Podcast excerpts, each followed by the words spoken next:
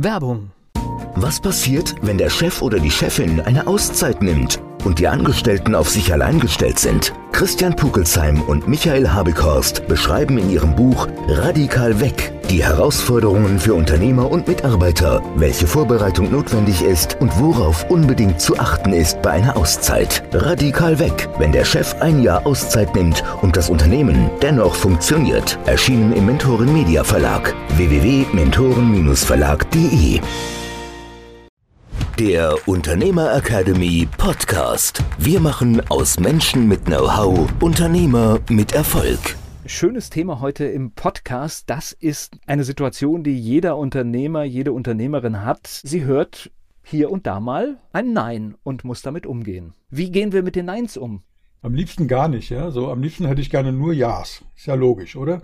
Wenn wir ein Angebot machen, wenn wir ein Erstgespräch haben, wenn wir mit einem Klienten, einem potenziellen Kunden, einem Interessenten sprechen, dann hätten wir natürlich gerne, dass der sagt ja. Aber leider ist das nicht immer so, ja. Es ist oft so, aber nicht immer so.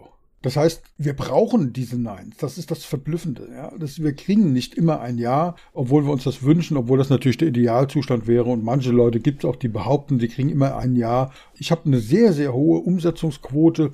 Die ist auch schon je nach Thema und je nach Verfassung sozusagen schon nahe 100 Prozent. Die ist aber nicht 100 Prozent. Ich glaube, dass es das nicht gibt. Ich glaube noch nicht mal, dass das sinnvoll ist. Ja? Ich glaube, wir brauchen diese Neins und das ist so die erste Erkenntnis, um uns weiterzuentwickeln, um die berühmten Asse in den Ärmel zu schieben, die wir dann rausziehen, wenn jemand sagt, wir haben bei einem der letzten Podcasts darüber gesprochen, einen Vorwand bringt, einen Einwand bringt, um dann darauf antworten zu können. Ich glaube, wir entwickeln uns da weiter. Gibt es denn eine Strategie, ähm, wenn jemand ein Nein sagt? Also das höre ich jetzt schon so ein bisschen daraus. Das heißt, ich nehme das Nein nicht einfach nur so hin, oder? Naja, es gibt so diesen schönen Spruch, ich weiß nicht von wem er ist, ich glaube es ist von Martin Limbeck, ich weiß es aber nicht genau. Nein ist ja eine Abkürzung, ne? Wusstest du das? Nein. Das ist eine Abkürzung wie sagt man so, Akronym, ne? Ja. wo die ersten Buchstaben einen Sinn ergeben. Und Nein heißt noch eine Information nötig. Okay. Ja, der Kunde sagt nein, weil er eben noch nicht genügend Informationen hat. Über den Nutzen, über die Vorgehensweise, über das Alleinstellungsmerkmal, über deine Positionierung, über was auch immer. Also das finde ich schon mal eine sehr schöne Geschichte, dass man sagt, okay, ich habe ein Nein bekommen. In Zukunft braucht es andere oder bessere und mehr Informationen. Ne? Das wäre so das Erste. Vielleicht erzählen wir unseren Zuhörern und Zuhörerinnen mal, wie wir überhaupt auf das Thema gekommen sind, weil es gab so diese Woche, gab es zwei Erlebnisse, die konträrer nicht sein können. Ich hatte ein Gespräch mit einem Interessenten, der über eine Empfehlung gekommen ist. Und wir hatten dann lange telefoniert. Daraufhin hat er mich gebeten, das nochmal schriftlich zusammenzufassen, was schon sehr ungewöhnlich ist. Dazu muss man wissen, er ist Physiker und hat das eben natürlich Zahlen, Daten, Fakten basiert. Habe das gerne gemacht, habe ihm ein individuelles, meiner Meinung nach schönes Angebot zugeschickt. Daraufhin sagt er, er möchte mich gerne nochmal persönlich treffen. Ja, in der heutigen Zeit auch schon mal eine Ansage. Übrigens, kleiner Insider, warum will sich jemand persönlich treffen, wenn er ein anderthalbstündiges Gespräch geführt hat, ein schriftliches, ausführliches, individuelles Angebot bekommen hat? Da ist die Kaufentscheidung eigentlich schon gefallen. Es ist dann nur noch eine Kaufverifizierung. Ja? Ist Sagt mir mein Bauchgefühl das Richtige? Stimmt das überein? Ist es eine Briefkastenfirma oder gibt es das wirklich? Was ja auch legitim ist. Also das heißt, in diesem absolut. Fall ist ja eine Bindung über zwölf Monate und das ist ja absolut okay. Also das heißt, wenn man etwas Hochwertiges kauft, dann darf man auch entsprechend nochmal diese letzte Verifizierung auch vornehmen. Man sollte sie sogar ja. vornehmen. Ja? Also ich bin da großer Fan von. Der hat da offene Türen eingerannt. Ich habe mich da wirklich gefreut drüber. Es war ganz toll. Er kam mit meinem schriftlichen Angebot und hatte da Dutzende von kleinen Aufklebern drin, diese Lesezeichen, wo ich gedacht habe, um Gottes Willen, was passiert jetzt? Und hat dann auch zum Beispiel die AGBs von meiner Seite geladen, die irgendwann ein Anwalt mal vor Jahren gemacht hat, anlässlich der Unternehmerakademie. Aber ich konnte jede Frage beantworten und ich finde das klasse. Ja? Es bleibt eben keine Frage offen. Es war gar nicht kritisch oder sowas, weil der wollte es einfach wissen wissen, der wollte es geklärt haben, der wollte, dass wir drüber sprechen. War ganz Ist toll. doch auch gut zu wissen, ja. dass die teuren AGBs mal benutzt wurden.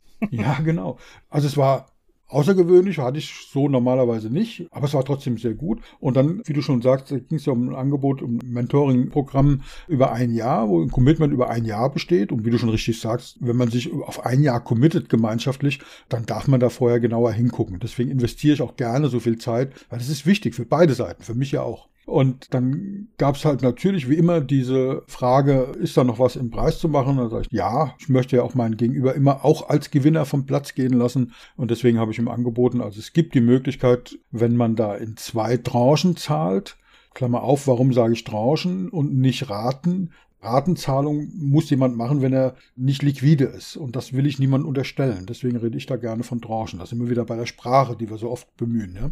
Also wenn man es in zwei Tranchen zahlt, also die erste Tranche sofort für das erste halbe Jahr, die zweite Tranche nach sechs Monaten, dann bekommt er einen kompletten Monat geschenkt zahlt er das gesamte Honorar des Jahres auf einmal, bekommt er sogar zwei Monate geschenkt. Ja, das war das Angebot, was ich ihm gemacht habe. Und da Liquidität nicht sein Thema war, hat er eben auf einmal bezahlt und hat dann die Rechnung bekommen von mir am nächsten Tag und hat dann am übernächsten Tag bezahlt. Das heißt wirklich ultra schnell. Ich war total begeistert. Nachdem alle seine Fähnchen sozusagen beantwortet waren in den schriftlichen Unterlagen, war die Entscheidung gefallen. Sein Bauchgefühl hat auch Ja gesagt und dann hat er sich auch wirklich committed und hat das sofort bezahlt. Einen Tag später hatte ich eben ein zweites Gespräch mit einem Anwalt. Dieser Anwalt kam, ja, du lachst, genau. Ich kenne die Geschichte, ja. Äh, der kam zu mir, da gab es ein erstes Gespräch, völlig unvorbereitet, also ohne Termin. Und ich hatte tatsächlich ein bisschen Luft und konnte da schieben, hatte also keinen festen Termin. Der hat mich angerufen, hat mich über soziales Netzwerk gefunden, über Xing und ist über meinen Claim aufmerksam geworden. Ja, wir machen aus Menschen mit Know-how Unternehmer mit Erfolg. Und er sagt, ja, ich habe wirklich viel Know-how, bin toller Anwalt, habe meinen Abschluss mit 1,0 gemacht, habe aber eindeutig zu wenig Klienten. So, warum ist das so? Und dann hat, hat er mich gefragt, ob ich ihm helfen kann. Und ich, ja, denke schon, unter der Voraussetzung, dass er wirklich so gut ist, aber das scheint so zu sein. Und er sagt, normalerweise ist das schwierig, ein Jurastudium so gut abzuschneiden. Das ist sehr selten. Auch mit seinem Hintergrund, den er da mitgebracht hat, wäre das wohl selten. Aber er hat es eben geschafft. Er glaubt, er ist da wirklich sehr, sehr gut. Hat auch einen guten Eindruck gemacht. Und dann sagt ja, ich kann ihm helfen. Ich habe auch schon Anwälte als Klienten begleitet, die ich da positioniert habe, die auch sehr erfolgreich geworden sind mit ihrer Spezialpositionierung und habe da ein gutes Gefühl gehabt. So. Und dann haben wir einen Termin gemacht und dieser Termin war eben nach diesem Zahlungstermin am nächsten Tag. Ja. Zufall gewesen. Ich habe also gerade so dieses Erlebnis, da ist ein Kunde, der ist so begeistert, der zahlt sofort auf einmal und bin dann sehr positiv in das zweite Gespräch mit diesem Anwalt reingegangen und der auch, wo das Gespräch stattgefunden hat. Und er sagt, also bevor wir jetzt hier anfangen zu sprechen, ich muss erstmal wissen, was das kostet. Ich sage, Kosten tut es gar nichts. Wenn, dann investieren Sie, Sie committen sich, dass wir gemeinsam ein Ziel erreichen. Ja, also mit, von Kosten würde ich da nicht sprechen, ich würde eher von einer Investition sprechen. Ja, das wäre alles Gebabbel. Ich übersetze mal mit meinen Worten. Bevor wir überhaupt weitersprechen, müssten wir darüber reden, was denn das kostet. Ich sage, okay. Er sagte in dem ersten Gespräch, er möchte gerne die Anzahl, und jetzt kommt wortwörtlich, ja, die Anzahl seiner Mandanten um den Faktor 100 erweitern. Also mathematisch heißt Faktor 100 mal 100. Selbst wenn er jetzt nur einen Mandanten hätte, was ich nicht glaube, dann wären das am Ende des Tages 100 Mandanten. Wenn er 10 Mandanten hat, wo ich nicht glaube, dass er so wenig hat, dann wären das 1000 Mandanten. Ja, also ich weiß nicht genau, wo er stand, aber Faktor 100, das waren seine Worte, was das wollte er haben. So, jetzt kann sich jeder ausrechnen. Angeblich ist er sehr erfolgreich. Öffentliches Recht macht er. Ist auch ein cooles Thema. Also Faktor 100 Mandanten bedeutet 100 mal so viel Geld. Das ist einfach 100 mal so viel Umsatz. Das ist mal eine Ansage. Wir haben uns darüber unterhalten, ob und wie das möglich ist. Und ich glaube, ja, vielleicht nicht in den ersten ein, zwei Monaten, aber vom Prinzip her ist sowas möglich. Natürlich. Da sind wir wieder bei der Geschichte, wenn du mehr Umsatz machen willst, 5 oder 10 Prozent, dann musst du einfach fleißiger sein. Faktor 100 geht nicht mit fleißiger sein, aber da fallen uns genügend Dinge ein, wie das tatsächlich geht.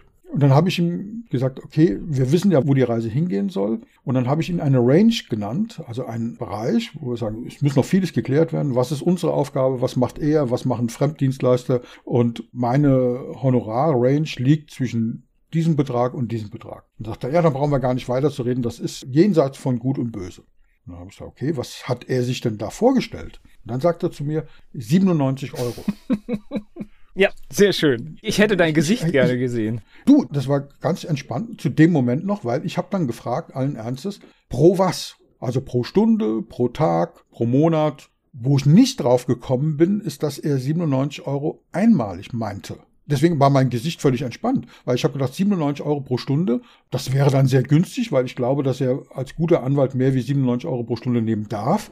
Aber da müsste man sich einfach drüber unterhalten, dass ich sage, ich tausche nicht Zeit gegen Geld. Also 97 Euro pro Stunde ist eine Grundlage, ist eine Berechnungsbasis. Da können wir uns drüber unterhalten, ob das dann 97 oder 120 oder 150 sind, je nachdem, ja, oder 220 wie bei guten Anwälten oder so die Größenordnung. Und dann würden wir uns drüber unterhalten, ob das wirklich sinnvoll ist, ein Honorar zu gestalten, das pro Stunde abgerechnet wird. Mache ich normalerweise nicht, habe ich die letzten 20 Jahre nicht gemacht. Aber du, es gibt immer Ausnahmen. Warum nicht? Ja, deswegen war mein Gesicht völlig entspannt. Aber wo meine Gesichtszüge wirklich entglitten sind, ist, als ich mitgekriegt habe, nach fünfmaligem Nachfragen, weil ich habe das nicht geglaubt. Er hat gesagt, es gibt in dem Anwaltsbereich eben für eine anwaltliche Beratung wird einmalig 97 Euro berechnet und das wäre bereit zu investieren. Da wir ja auch hier das Thema haben mit Neins, also ich, ich sagte jetzt mein Bauchgefühl, wenn ich jetzt einen Rechtsanwalt in dem Thema, was immer er auch gemacht hat, gebraucht hätte und ich würde dort anrufen und diese Kanzlei würde mir sagen, ja, Sie kriegen eine Erstberatung und die kostet 97 Euro, dann würde ich mir das aufschreiben und würde beim nächsten Rechtsanwalt anrufen weil ich ein ah, schlechtes Gefühl habe, dass ich eine gute Beratung. Bei 97 Euro habe ich das Gefühl, ich habe nicht den besten. Ich hätte ein besseres Gefühl, wenn er gesagt hat, die Erstberatung kostet gar nichts. Genau. Statt 97 Euro. Da hätte ich ein besseres Gefühl gehabt, weil ich sage, okay, da klärt man ab, kann man überhaupt was gegenseitig füreinander tun, passt das und so weiter. Aber dieses Gespräch hatten wir ja geführt. Ich habe anderthalb Stunden in diesem ungeplanten Termin, er war relativ spät abends, ja zum Leidwesen meiner Frau, er hat einfach ja, kurz vor Feierabend angerufen, hat dann eben Glück gehabt, dass ich drangegangen bin. Ich habe aber die Zeit gerne investiert, weil klar, ein potenzieller Klient und spannendes Thema und er hat auch einen guten Eindruck gemacht. Ja. Deswegen, ich habe ja schon mal anderthalb Stunden investiert. Allein dann zu sagen, so, du hast jetzt hier anderthalb Stunden investiert und das, was jetzt kommt, dafür investiere ich einmalig 97 Euro, das hat mich schon einen Moment sprachlos gemacht. Ja. Ich habe ihn dann gefragt, was er denn dazu denkt. Er will 100 Mal so viel Geld in Form neuer Mandanten, dass die zu ihm fließen. Was ist er bereit, an fairen Honorar dafür zu investieren? Ich habe ihm ganz klar gesagt, ich glaube nicht, dass es mit dieser Einstellung gelingt. Ich glaube sogar, dass es höchst unwahrscheinlich ist, dass er sein Ziel in absehbarer Zeit mit dieser Einstellung erreichen wird. Ich weiß nicht, wie deine Meinung ist. Ich bin komplett bei dir. Das ist ja völlig klein gedacht. Das ist völlig klein gedacht. Und ich habe es ihm noch, noch mal geschrieben, dass er darüber nachdenken kann. Und zwar ganz, ganz sachlich und ohne, ohne Groll, weil, das sind wir wieder beim Thema äh, nach dem Bogen, die Neins gehören dazu. Für mich war das, also 97 Euro ist nicht irgendwie, das ist so unverschämt, das ist für mich ein klares Nein. Ja.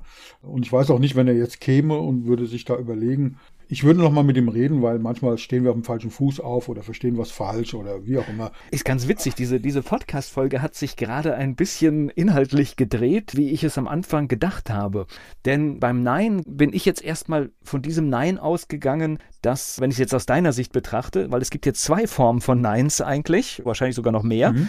Bei ja. dem Nein bin ich erst erstmal davon ausgegangen, ich sitze quasi und bekomme ein Nein von meinem Kunden und muss damit fertig werden. Aber genauso müssen wir natürlich das Nein behandeln, das wir auch geben, wenn wir sagen, nein, wir wollen diesen Auftrag nicht. Ja, ich meine, das war für mich jetzt sehr einfach, für 97 Euro einmalig. Verstehe ich ähm, jetzt gar nicht. dann helfe ich ihm lieber unentgeltlich und sage, erwähne mich wohlwollend, aber mit solchen Ansprüchen, er wäre einer der Besten in der Branche, was ich durchaus glaube, ja, das, weil er hat einen guten Eindruck gemacht. Aber dann passt dieses, ich mag den Begriff nicht, du weißt es, aber dieses Mindset passt in keinster Weise. Für mich ist das, es war ja kein Nein, sondern er sagt, für 97 Euro würde ich dich buchen. Für mich ist das ein faktisches Nein, ganz klar.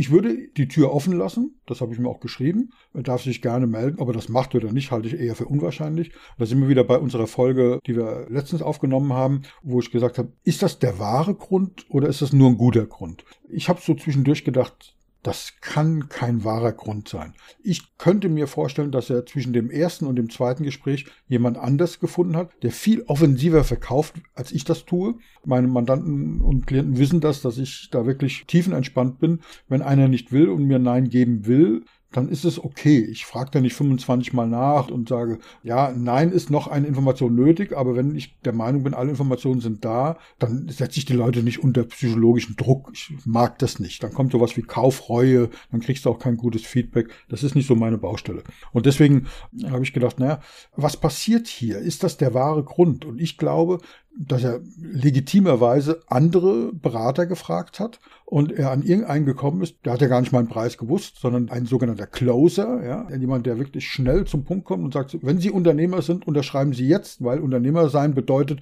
Entscheidungen treffen. Sind Sie Unternehmer? Ja, ich bin Unternehmer, dann entscheiden Sie jetzt zu kaufen. Und ich glaube, dass er das gemacht hat und einfach zu feige war, mir das zu sagen und dann diesen Vorwand verwendet hat, zu sagen 97 Euro, wohl wissend, dass ich mit an Sicherheit grenzender Wahrscheinlichkeit sage, nee, sorry, das funktioniert so nicht. Man hätte jetzt an der Stelle mal probieren können, wenn ich gesagt hätte, ja, okay, dann machen wir es für 97 Euro, was er dann gesagt hätte, ja. Aber das ist ein hypothetischer Fall. Ich begleite Sie ein Jahr für 97 Euro. Ja, genau. Also deswegen, was ist der wahre Grund da hinten dran?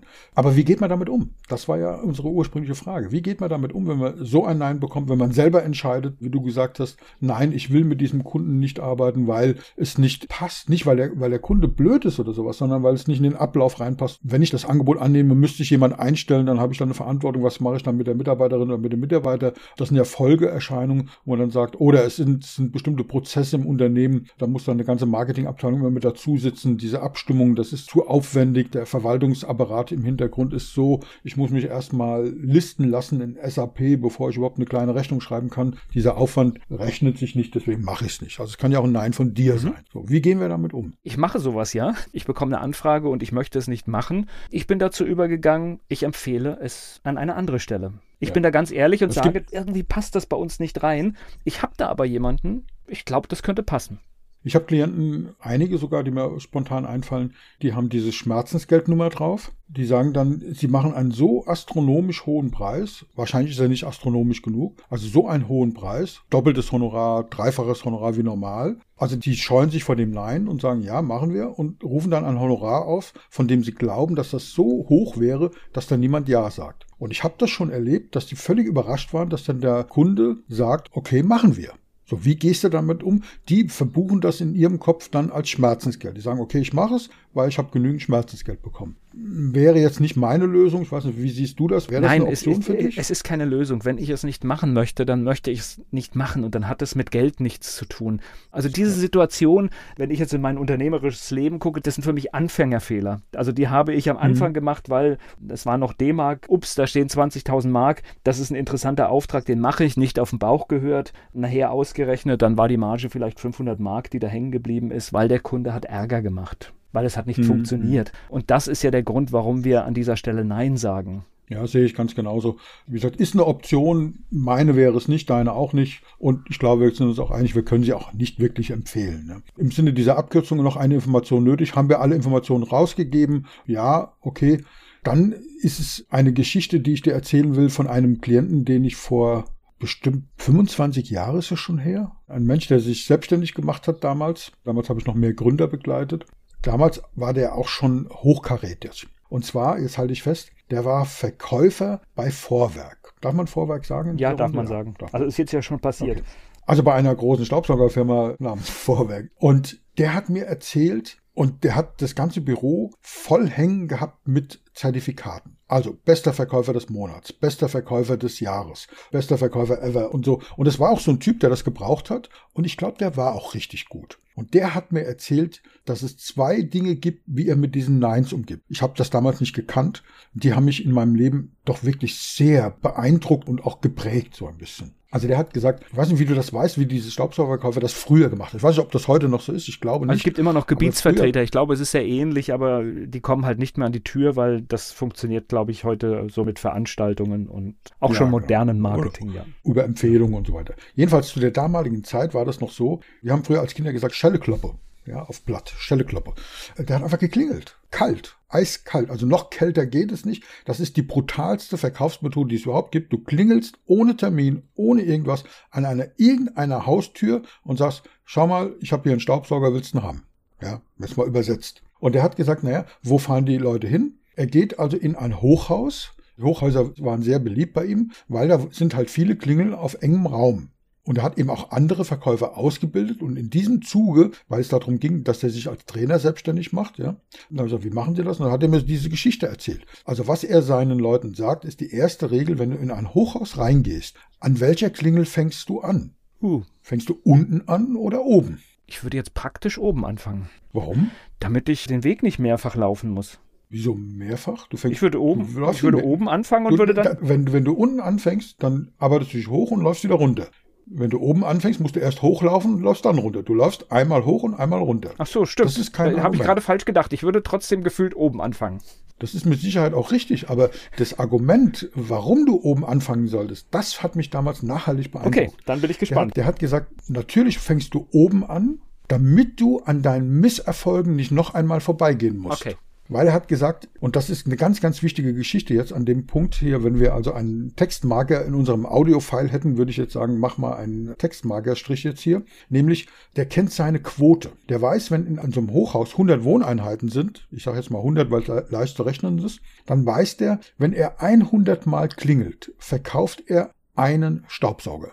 Das bedeutet, er braucht 99 Neins, um ein Jahr zu bekommen. Das ist eine Hammeraussage. Das musst du dir auf der Zunge zergehen lassen, was das mental bedeutet, welche Kraft du da brauchst. 99 Neins. Und die erste Erkenntnis ist, er kennt seine Statistik, er kennt seine Zahlen und er sagt, er braucht dieses Nein. Ohne das Nein geht es nicht. Er kann nicht erwarten, dass er 100 Mal klingelt, dass 100 Mal die Tür aufgeht, weil wenn die Tür, wenn gar keiner aufmacht, gar keiner zu Hause ist, ist das ja auch ein Nein. Du hast geklingelt und keine Antwort bekommen. Das ist auch unter Nein zu verbuchen. Dann klingelt er, die Tür geht auf und jemand sieht, du hast da, kriege ich dieses schöne Bild von Loriot mit dem Verband, ja, wo der sich den Arm gebrochen hat und alle Vertreter laufen mit Verbänden um den Arm rum, weil sie den Kunden sagen wollen, mit diesem Staubsauger kann man einhändig Staubsaugen, ja. Coole Nummer, bestimmt bekannt und du erkennst ja so einen Vertreter, ja, der hat einen Staubsauger mit dabei und dann kriegt er die Tür vor der Nase zugeknallt, ja, ist das nächste. Nein. Dann der nächste ist ein bisschen freundlicher und sagt, ja, aber ich habe mir gerade einen Staubsauger gekauft, ja, schade eigentlich, sie kommen eine Woche zu spät. Das ist dann das blödeste Nein, was du überhaupt kriegen kannst. Ja. Der nächste ist total sauer. Wenn es eine Frau wäre, mein Mann macht gerade das und meine Kinder müssen zur Schule und diese, und jetzt kommen sie mit dem Staubsauger raus hier. Und also es gibt alle möglichen Varianten des Neins. Und die Erkenntnis ist, du brauchst diesen Neins, um ein Jahr zu bekommen. Und die Statistik ist ein statistischer Wert. Es kann eben sein, dass du drei Hochhäuser A100 klingeln, abklingeln musst und keinen einzigen Staubsauger verkaufst. Und das musst du aushalten, weil du weißt dann, dass dann die Chance sehr groß ist, dass du im nächsten Hochhaus zwei oder drei Staubsauger nacheinander verkaufst. Weil die Statistik sagt, wenn du fleißig bist, verkaufst du pro 100 Mal Klingeln einen Staubsauger. Ja, und man bin, habe das schon öfter erwähnt, auch ein Direktmailing-Freund. Und es ist wirklich verrückt. Diese Quote, die man hat, die geht wirklich immer auf. Aber halt hm. nicht auf 100. Die Statistik sagt halt zu 100, 100 Prozent heißt ja von 100. Aber eben, wenn du 100 Mal einen Brief gelesen hast oder geschrieben hast oder eine E-Mail oder 100 Mal geklingelt hast, kann sein, dass du keinen Verkauf hast. Aber wenn du 200, 300, 500, dann bei 500 hast du plötzlich fünf Verkäufe. Genau, also je größer halt ja. die Gesamtgröße wird, umso klarer wird das Ergebnis. Genau. Ganz genau. Die erste Erkenntnis war, du fängst oben an, damit du an deinen Misserfolgen, an deinen Neins nicht noch einmal vorbeigehen musst. Das war das Erste. Das finde ich schon mal spannend. Aber jetzt kommt was viel, viel Besseres. Und das hat mich wirklich beeindruckt. Der hat gesagt, er klingelt und die Wahrscheinlichkeit ist 99 zu 1, dass niemand aufmacht, dass er die Nase vor der Tür geknallt kriegt, dass er blöd angemacht wird, was auch immer. Ja, die Wahrscheinlichkeit ist 99 zu 1. Er klingelt bei der ersten Tür, Jemand macht auf, sieht Staubsaugervertreter und sagt, Sie haben ja gerade noch gefehlt und knallt die Tür vor der Nase zu. Was macht er? Er freut sich. Das habe ich am Anfang hab ich gesagt, wie freust du dich? Ja, er hat gesagt, jetzt brauche ich nur noch 98 Mal zu klingeln. und deswegen hat er so viele Zertifikate im Büro hängen gehabt. Er hat gesagt, mit jedem Nein freut er sich ein Stückchen mehr. Das heißt, er muss nur noch 97 Mal klingeln. Er zählt runter. Nur noch 96 Mal, nur noch 95 Mal, nur noch 88 Mal, nur noch 55 Mal, nur noch einmal. Und wenn es dann nicht klappt, und er beamt sich mit dieser Art und Weise in eine so euphorische Stimmung, dass die Leute aufmachen, ihn angucken und sagen, äh, was ist passiert? Habe ich im Lotto gewonnen oder so? Er hat noch gar nichts gesagt. Er hat gesagt, die Leute schauen ihn an, fangen an zu lächeln, schauen ihn an, weil er einfach so geil drauf ist, weil er sich da gesagt hat, ey, ich habe jetzt 99 Mal geklingelt, der nächste, einer der nächsten sagt ja, definitiv. Ich brauche diesen Neins, um ein Ja zu kriegen. Ich brauche die wie die Luft zum Atmen. Ohne diesen Neins kriege ich keine Ja's. Und er hat sich da in eine so positive Stimmung reingebeamt, dass das natürlich beim potenziellen Käufer, der die Tür aufgemacht hat, total angekommen ist. Kennst du diese Gespräche, wo du, wo du denkst, du kennst den Verkäufer schon, du bist irgendwie schon fast per Du mit dem, das ist irgendwie ein freundschaftliches Gespräch. So sind diese Gespräche bei ihm abgelaufen. Ja, ich kann das nachvollziehen und ich hätte jetzt bei dem, also ist eine tolle Methode und wenn man das so richtig im Mindset verankert hat, ist dann tatsächlich jedes Nein extremst wertvoll in diesem Bereich. Es ist extrem wertvoll. Genau. Und zwar nicht nur vom Mindset, vom Mindset, du kannst auch jedes Mal überprüfen, okay, was war der wahre Grund? Was ist ein guter Grund? Was hast du für Argumente, für Asse beim nächsten Mal im Ärmel? Wenn jemand sagt, keine Zeit, okay, prima, das verstehe ich, dann brauchen Sie diesen Staubsauger erst recht, weil der spart eine Menge Zeit. Wann machen wir einen Termin? Ich will Sie jetzt gar nicht länger belästigen, ja. Genau. Das könnte so eine Antwort das war der Punkt, wo ich, einfach das war, das war der Punkt, wo ich hin wollte, weil das Nein ist, klar, ich habe den Auftrag jetzt nicht bekommen, also wir bringen das jetzt in so, zum Beispiel in diese Know-how-Unternehmer, die bekommen ein Nein, aber ich kann ja natürlich dieses Nein auch nutzen, um dann vielleicht, wenn, ich sag mal, es klar ist, der arbeitet nicht mit mir zusammen, keiner wird vielleicht ein oder zwei Fragen verwehren, ja. Also das heißt, ich habe das schon ganz mhm. oft, dass ich dann gefragt habe, oh, was war denn jetzt der Anlass? Warum haben sie jetzt da uns nicht genommen, sondern den anderen? Und das kann sehr wertvoll sein. Ja, weißt du, wenn du mal analysierst, wie viele Gründe, also gute und wahre Gründe, vor allen Dingen wahre Gründe gibt es denn für ein Nein? Wenn du das mal auflistest, ich behaupte ja, es gibt nicht mehr wie zehn Gründe. Lass uns mal zusammenstellen. Wir sind zu zweit jetzt hier. Lass uns mal gucken, was ist der häufigste Grund für ein Nein? Preis. Zu teuer. Ja.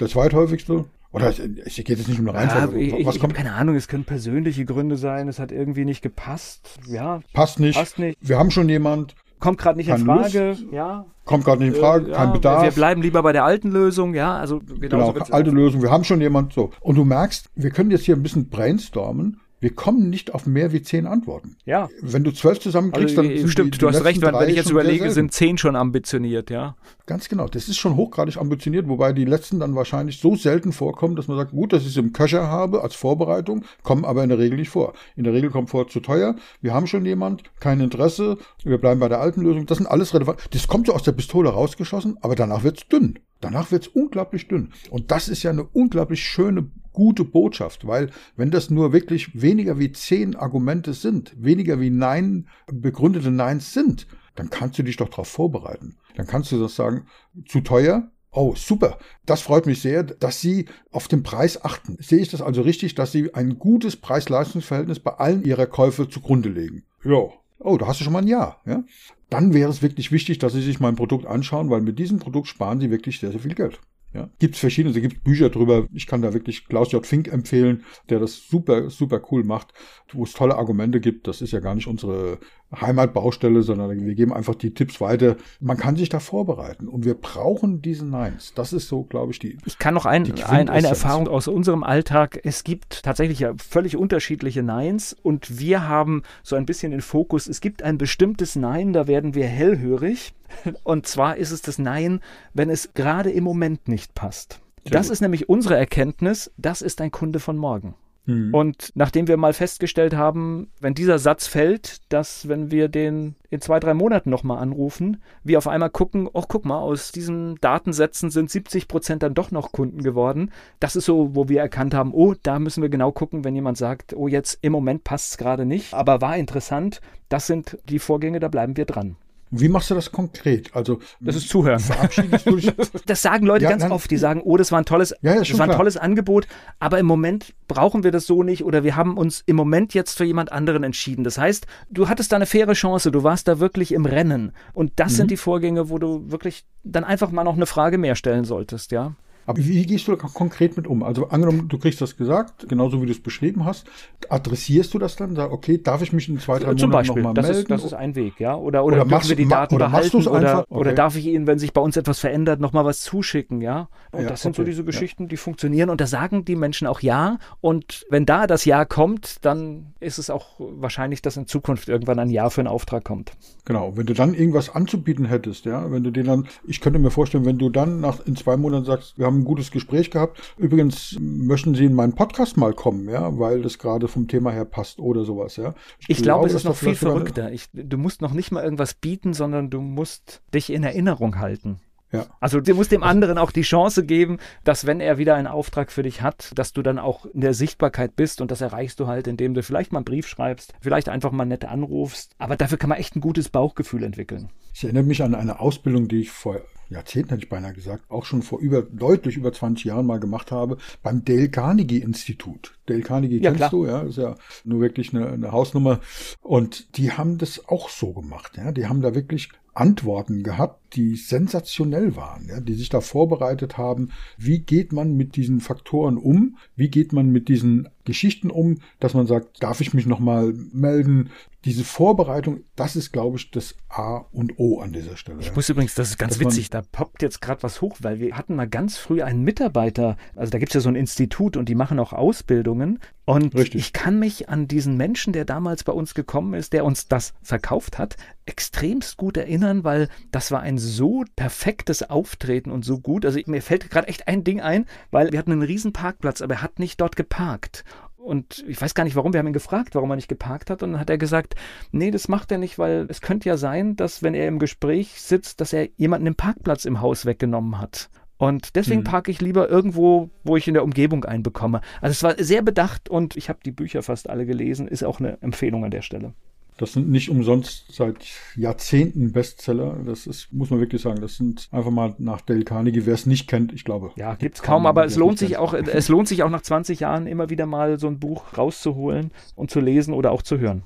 Und das sind solche, solche Geschichten. Wie geht man mit diesen Einwänden, mit diesen Vorwänden um? Das ist hochspannend. Ja. Klaus J. Fink ist eine Empfehlung, Dale Carnegie. Da gibt's ja viele tolle Beispiele. Und das, was du sagst mit dem Parkplatz, finde ich faszinierend, weil das bedeutet, nicht nur von jetzt und gleich zu denken, sondern sich vorzubereiten. Jetzt stell dir mal vor, der rechnet damit, jemand anders kommt, stört das Gespräch, da steht irgend so ein Hansel auf meinem Parkplatz und der sagt, Entschuldigung, das bin ich, dann muss er das Gespräch unterbrechen, sein Auto wegfahren. Das sagt, nein, ich tue alles, aber wirklich alles, was in meiner Macht steht, nicht alles, aber alles, was in meiner Macht steht, um ein reibungsloses, positives, optimales Gespräch in einer bestmöglichen Atmosphäre zu führen. Ne? In dieser Zeit war das so, dass bei dieser Ausbildung waren eben Leute dabei, da war eine Verkäuferausbildung, und da war einer dabei, der gesagt hat, das ist alles Quatsch, was ihr hier macht. Ja? Dale Carnegie, das ist alles Käse. Und da hat der Chef des Instituts damals gesagt, wie kommen Sie darauf? Und da sagt er, naja, wissen Sie, ich bin der Industrie. Wir sind im Einkauf. Und im Einkauf ist es so, da kommt einer und wir kaufen irgendein technisches Gerät. Ich sag mal was ganz einfaches, das hat er damals gesagt, eine Schraube. Und ich bin ja Ingenieur, das weißt du. Eine Schraube, da steht oben auf dem Schraubenkopf drauf ISO 8008 zum Beispiel. Und dann kann ein einfacher Schlosser, ein Techniker oder ein Ingenieur weiß dann, welche Zugfestigkeit diese Schraube hat. Das ist genormt. Da gibt es eine ISO drüber. Und wenn diese ISO nicht erfüllt wird, dann darfst du das nicht in ein Flugzeug einbauen, weil nicht sicher ist, dass die Schraube da hält. Und du kannst auch die Schraube vom Design her nicht verändern. Du kannst nicht sagen, das Gewinde erscheint mir ziemlich spitz, das sieht nicht schön aus. Ich baue jetzt eine Schraube, die rund ist vom Gewinde her, weil dann passt sie nicht mehr in die Mutter. Ja? Also das ist genormt. Die Zugfestigkeit ist genormt, die Form ist genormt, der Durchmesser ist genormt, die Länge ist genormt. So, das ist alles festgelegt. Und da sagt er, es gibt keine schönere Schraube oder bessere Schraube. ISO 8008 bedeutet, es hat die und die Zugfestigkeit. Punkt. Das bedeutet, das einzige Kriterium, ob ich das Ding kaufe oder nicht, ist der Preis. Also warum soll ich hier diese Ausbildung machen? Der wollte diese Ausbildung übrigens machen, um sich vorzubereiten auf die Verkäufer. Und dann hat er gesagt, das ist alles Zahlen, Daten, Fakten basiert. Er kauft Ware ein, die genormt ist und deswegen entscheidet er über den Preis. Und dann hat dieser Ausbildungsleiter mit ihm einen kleinen Test gemacht und hat dann wirklich nachgewiesen, dass es eben nicht so ist. Ja. Zum Beispiel, wie sehr ist denn Lieferfähigkeit? Also Geschwindigkeit bei der Lieferung für Sie ein relevantes Thema. Also wenn Sie zum Beispiel für die Neubestellung der Schrauben vier Wochen warten müssen, wie viele Schrauben müssen Sie dann auf Lager legen, damit Sie immer lieferfähig sind mit den Schrauben? Und wie viel müssten Sie auf Lager legen, wenn ich Ihnen garantiere, dass wir innerhalb von zwei Tagen liefern? Und wenn wir das mal ausrechnen, was kostet Lagerplatz, dann kann ich Ihnen nachweisen, ja, so und so. Also es sind ganz spannende Argumentationstechniken, die man da lernen kann. Und am Ende des Tages war es so, dass er selber erzählt hat, Das waren natürlich auch ein paar psychologische Tricks, dass man gesagt hat, okay, wir gehen jetzt aus der Situation raus, erzählen doch mal von Ihrem Alltag und so. Und dann hat er erzählt, ja, letztens, das stimmt, er hat einen Auftrag vergeben. Das war eine große Geschichte. Und dieser Vertreter, der kam immer wieder und wollte gar nichts verkaufen. Der kam immer wieder und hat gesagt, ich war gerade in der Nähe, wollte mal guten Tag sagen, wollte mal einen Kaffee mit Ihnen trinken. Dann ist er an den Kaffeeautomat gegangen und hat gesagt, und wie geht's und so. Und ist einfach wieder gegangen, ohne etwas zu adressieren. Und als dann die Frage kam, wir brauchen neue Schrauben, welcher Name kommt zuerst hochgepoppt? Ja, klar. ja, ich erzähle das deswegen, weil meine Frau hat mir eine Geschichte erzählt. Da ging es darum, in ihrem Unternehmen, wo sie arbeitet, da hat ihre Chefin eben auch eine Einkaufsverantwortung und kauft dort ein. Und da ging es um die Einführung von einer sehr, sehr großen, intensiven Softwarelösung für dieses Unternehmen, was ziemlich umfangreich war. Und da haben natürlich Unternehmen angeboten, also ging es um sieben- oder achtstellige Beträge. Und da haben natürlich große Softwarehäuser angeboten, die, dann, die das auch toll präsentiert haben, toll gemacht haben. Und es hat ein relativ kleines Unternehmen angeboten, dem man eigentlich so keine Chance gibt in so einem großen Bereich. Ich kürze es ab. Am Ende des Tages hat dieser eine Mensch mit seinem kleinen Team den Auftrag bekommen, weil er das genauso gemacht hat. Der war immer wieder da. Er sagt, kann ich euch noch irgendwie unterstützen im Entscheidungsprozess? Braucht er noch irgendwas? Der ist auch einfach mal so gekommen, bin mal in der Nähe gewesen. Ich war jetzt in der anderen Abteilung da drüben, in der Nachbarabteilung, habe dort was gemacht, weil wir da was zu warten hatten an der Software. Wie geht's euch denn? Hat aber nicht, wann fällt denn die Entscheidung? Wollt ihr nicht doch bei mir kaufen, sondern ganz, ganz menschlich und ja, hat, eine Beziehung aufgebaut. Beziehungsmanagement, ja, um eben weniger Neins zu bekommen bekommen. Und das hat funktioniert damals. Meine Frau hat mir das da stelle mal vor. Der hat den Auftrag gekriegt. Der hat die ganzen Großen, die auf der Zahlen, Daten, Faktentechnik argumentiert haben, ausgestochen und hat den Auftrag bekommen. Und hat auch gut funktioniert. Naja, ich denke, es kommt dazu, jeder Unternehmer hat ja ein Gefühl, hier bin ich eigentlich der Richtige. Ja? Und ich glaube, er hatte ja. das Gefühl. Und dann lohnt es sich natürlich auch auf der Strecke ein paar, hat es ja ganz geschickt gemacht, nicht unbedingt Neins, sondern einfach, er hat ja die Situation gar nicht provoziert, ein Nein zu bekommen, sondern war einfach nur mal da und hat sich, wie das, was ich gerade als Beispiel gebracht habe, immer wieder in Erinnerung gebracht. Ja, und zwar positiv in Erinnerung genau. gebracht, mit freundlichen Dingen. Und zwar, das war auch compliance-konform, ja. Da hat er nicht irgendwie einen Blumenstrauß mitgebracht oder einen Kasten Pralinen oder sowas. Das hat er sich schön verkniffen, ja, weil er genau gewusst hätte, er wäre sofort raus gewesen, wenn er das gemacht hätte, ja.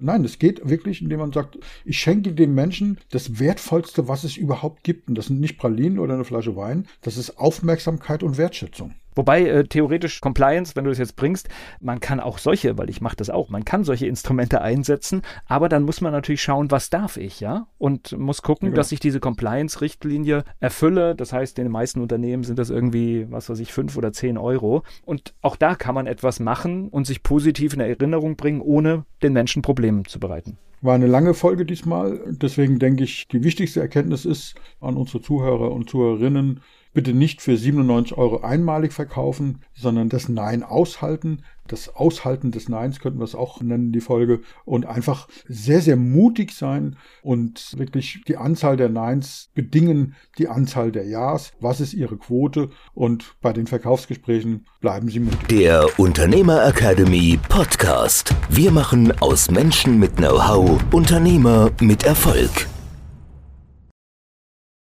Werbung was passiert, wenn der Chef oder die Chefin eine Auszeit nimmt und die Angestellten auf sich allein gestellt sind? Christian Pukelsheim und Michael Habekorst beschreiben in ihrem Buch Radikal weg die Herausforderungen für Unternehmer und Mitarbeiter, welche Vorbereitung notwendig ist und worauf unbedingt zu achten ist bei einer Auszeit. Radikal weg, wenn der Chef ein Jahr Auszeit nimmt und das Unternehmen dennoch funktioniert. Erschienen im Mentoren Media Verlag www.mentoren-verlag.de